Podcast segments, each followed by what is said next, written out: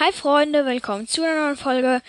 Heute geht's um Karl, also über Karl. Ähm, er hat zwei Glitches, die ich richtig geil finde. Ja, diese Glitches finde ich halt schon cool. Man kann sie gut anwenden und so.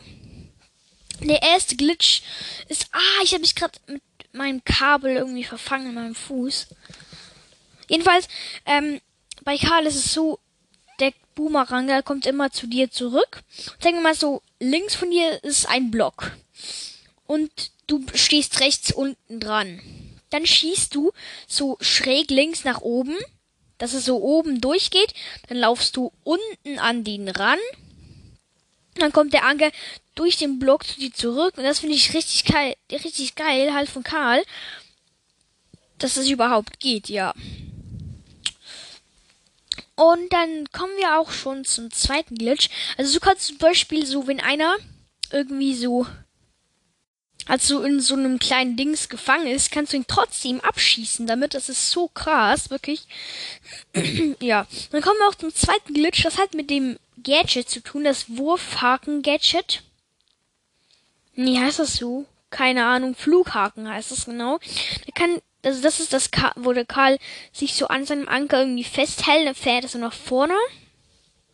Wenn der Anker schon die Anker, der Hammer schon bei ihm ist, dann geht er auch nicht wieder zurück.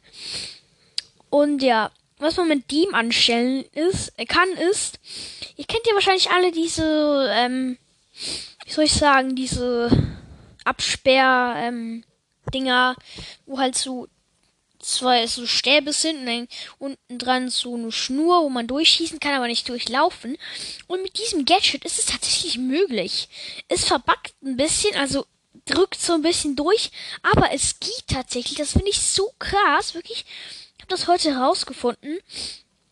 Das ist wirklich einfach nur krass gut. Wirklich, ähm, um von Brawlern abzuhauen, dann können sie nicht durch oder so. Das ist wirklich sehr krass, wirklich.